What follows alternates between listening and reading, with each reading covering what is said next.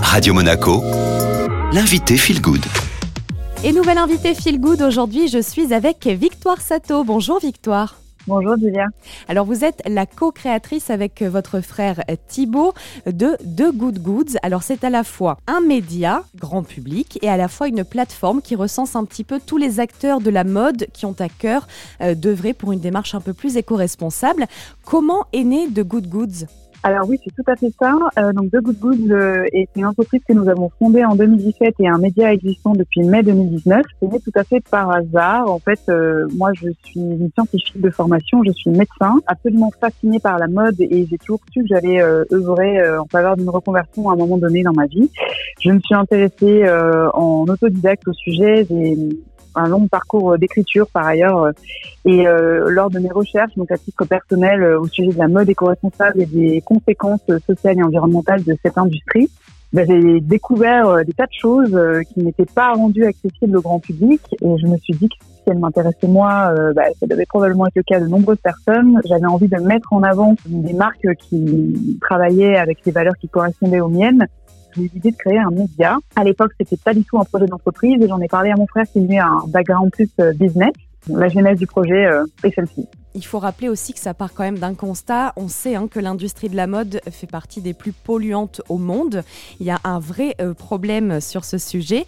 Et du coup, The Good Goods, vous avez euh, cette plateforme qui vous permet en fait de recenser les magasins qui eh bien, respectent une charte, une charte que vous avez évidemment créée avec des critères bien précis dont vous vous assurez hein, qu'ils sont bien respectés. Est-ce qu'on peut un petit peu détailler cette démarche? La partie plateforme comprend à la fois un annuaire euh, de marques de mode engagées et une carte qui répertorie les points de vente physiques de ces marques en France.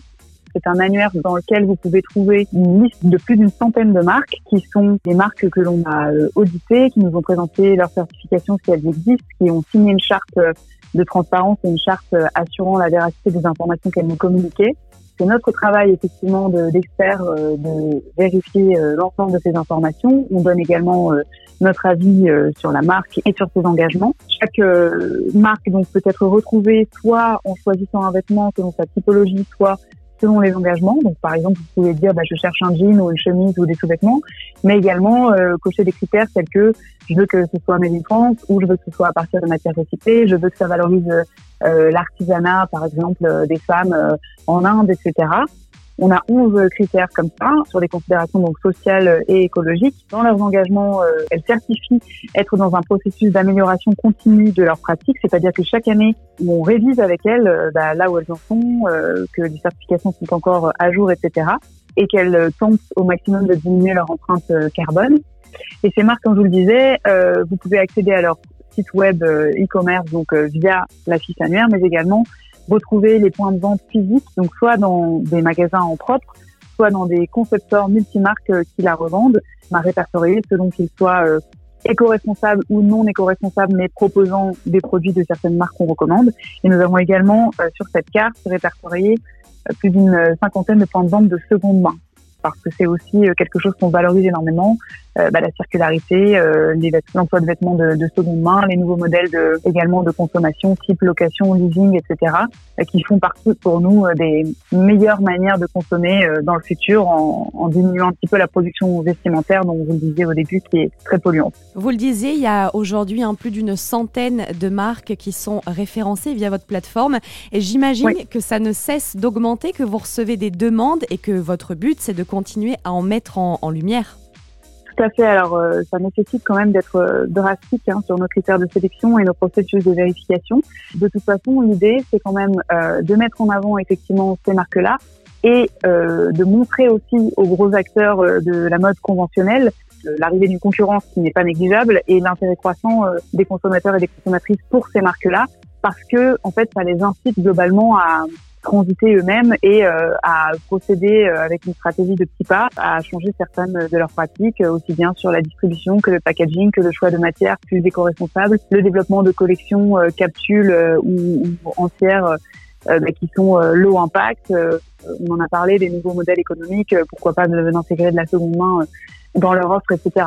Et en fait, le but de The Good Goods, c'est justement de sortir de cette niche de la mode éco-responsable. On s'est toujours inscrit comme un média de mode grand public parce qu'on ne voulait pas être identifié comme un média écologique. Bien sûr, on l'est, mais en fait, on ne voulait pas parler seulement aux personnes convaincues. On voulait aller chercher au contraire les gens qui n'avaient pas d'attrait, qui avaient un niveau de compréhension ou un niveau d'éveil euh, de conscience environnementale qui était faible et rendre les choses digestes, accessibles, non punitives et au contraire euh, bah, se rendre compte qu'on peut faire bien et faire le bien et s'épanouir à travers des vêtements euh, qui sont fabriqués correctement. Donc pour nous c'est très important et c'est important parce que ça nous permet aussi d'être regardés donc par les gros acteurs industriels qui nous voient comme un acteur crédible aussi d'un point de vue média pur, en dehors de la plateforme et de l'annuaire qui ne peut pas référencer une marque qui n'est pas éco. Côté média, on communique aussi sur les avancées de l'industrie au global, à savoir euh, les innovations textiles, euh, le fait que bah, tel groupe de fast fashion euh, décide de sortir telle collection de capsules, qu'est-ce qu'on en pense? On met en avant en fait les initiatives qui nous semblent positives. Ça c'est important pour nous parce que on sait que le, le pouvoir de transition et, et, les vraies actions, elles viendront des industriels conventionnels et non pas des petites marques de mode éthiques qui sont indispensables et qui sont là pour secouer un peu le cocotier, mais qui n'ont pas la force de frappe euh, pour euh, diminuer significativement en fait l'empreinte carbone de toute l'industrie. En parlant d'impact carbone, hein, votre site internet, il est aussi low impact carbone.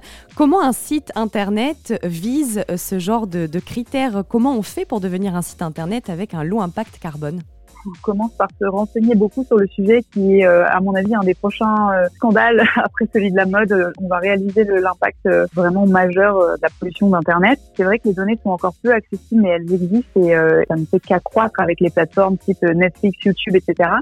On a démarché une agence de développement web dédiée dans la recherche de moyens qui permettent de diminuer l'impact de la construction d'un site. Ça passe par toutes les étapes en fait, euh, du back office, donc vraiment l'architecture, si vous voulez, un peu les fondations de la maison d'un site internet, jusqu'à la cosmétique, euh, à savoir la façade euh, et toutes les interactions qu'il va y avoir entre l'utilisateur, donc le lecteur et la plateforme de, du point de vue du développement pur, ce sont des méthodes que nous, on ne maîtrise pas, mais on s'est fait accompagner euh, là-dessus. Ça signifie compresser, par exemple, ces images de façon systématique, en charger moins, choisir également des visuels qui sont plutôt euh, donc euh, du vectoriel, c'est-à-dire des types de dessins, plutôt que, bah, admettons, des gifs ou des vidéos, etc. Ça veut dire choisir un seul caractère de police, diminuer au maximum le nombre de couleurs qu'on va utiliser, utiliser des méthodes également de présentation écran qui sont plutôt des fonds noirs que blancs. Enfin, c'est une somme de qu'on appelle des, des good practices, en fait, euh, finalement des recommandations qui sont euh, assez simples. D'ailleurs, euh, il y a la compensation carbone évidemment par la plantation d'arbres, mais qui ne doit pas être un permis de polluer. Donc voilà, qui sont en association avec ces méthodes de compensation, euh, bah, des recommandations que tout le monde peut et devrait appliquer. Et on a d'ailleurs pour but euh, prochainement euh, de sortir sur notre plateforme média un guide de la sobriété numérique en fait pour justement partager un petit peu ces bonnes pratiques une fois que nous-mêmes nous les aurons complètement mises en place et adoptées, ce qui est en cours. Merci beaucoup Victoire Sato. Merci à vous Julia.